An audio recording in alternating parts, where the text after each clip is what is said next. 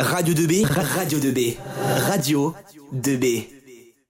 De retour sur Radio 2B pour l'émission Émigrer et faire valoir ses droits à la liberté de culte et de conscience par Monsieur Champion.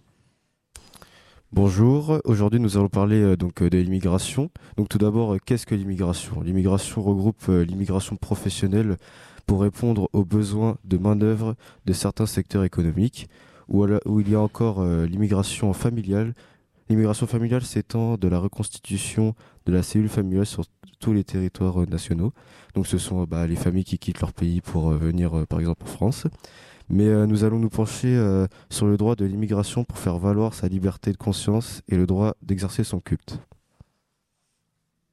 Bonjour, moi je vais me pencher sur le droit de l'immigration pour faire valoir sa liberté de conscience et le droit d'exercer son culte.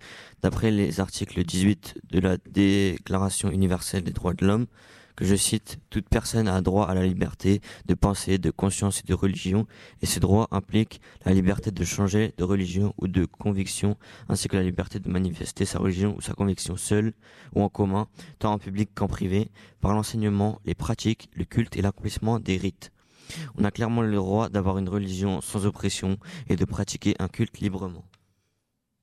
Mais malheureusement, ce droit n'est pas appliqué dans certains pays, tels que la Somalie, l'Iran, l'Afghanistan, le Soudan et bien d'autres. Pour exemple, en Afghanistan, le blasphème, qui est, le fait de considérer une parole ou un discours qui outrage la divinité, la religion,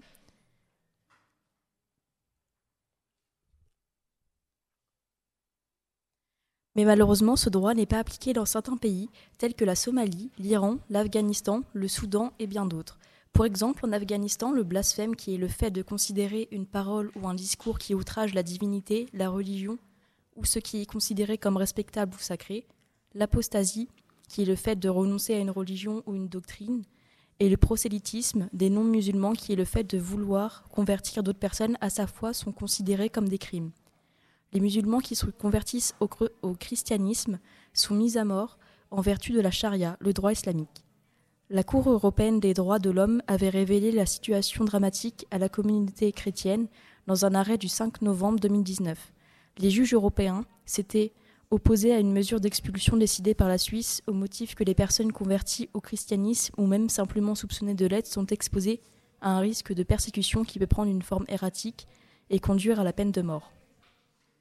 D'après l'article 19 de la Déclaration universelle des droits de l'homme, que je cite, Tout individu a droit à la liberté d'opinion et d'expression, ce qui implique le droit de ne pas être inquiété pour ses opinions et celui de chercher, de recevoir et de répandre sans considération de frontières des informations et les idées par quelque moyen d'expression que ce soit. Cet article rejoint énormément l'article 18, mais il veut aussi dire qu'on peut partager sa religion avec les autres, mais il est interdit de l'imposer. Pour mon dernier exemple, et malheureusement ce n'est pas le dernier qui existe, en Chine il existe la répression des Ouïghours. Le génocide existe depuis 2009. Les Ouïghours sont une ethnie majoritairement musulmane, vivant dans la province chinoise du Xinjiang. Il y a des camps de rééducation visant à lutter contre le terrorisme et l'extrémisme musulman selon la Chine, mais d'après plusieurs pays et ONG, ces camps sont qualifiés de camps de concentration. En 1933 et 1944, ils ont essayé de devenir indépendants indépendant de la Chine. Plus d'un million de Ouïghours y seraient internés. Il manquerait de sommeil, de nourriture et il y a également beaucoup de tortures physiques et psychologiques. D'après Saira Ouïghoul Soudbaï, auteur du livre Témoignage d'une rescapée de l'enfer des camps chinois. Pour la France, d'après les droits de l'homme et du citoyen, d'après l'article 10, nul ne doit être inquiété pour ses opinions, même religieuses, pourvu que leurs manifestations ne trouvent pas l'ordre public. Et euh, d'après aussi euh, l'article 11, la libre communication des pensées, des opinions et des droits les plus précieux de l'homme. Tout citoyen peut donc parler, écrire, imprimer librement, sauf à répondre de l'abus déterminé par la loi, dans le cas déterminé par la loi. Euh, la loi de 1905 reconnaît la liberté religieuse. Elle, grandit, elle garantit le, libre exercice de culte tant que l'intérêt de l'ordre public n'est pas entaché. Donc, euh, qu'est-ce qu'un flux migratoire? Alors, un flux migratoire, c'est l'ensemble de personnes, de, personnes migrant dans une région à une autre. Les États cherchent à les orienter et les maîtriser par des politiques d'immigration et les politiques à destination des immigrés. Voici une définition qui est donnée.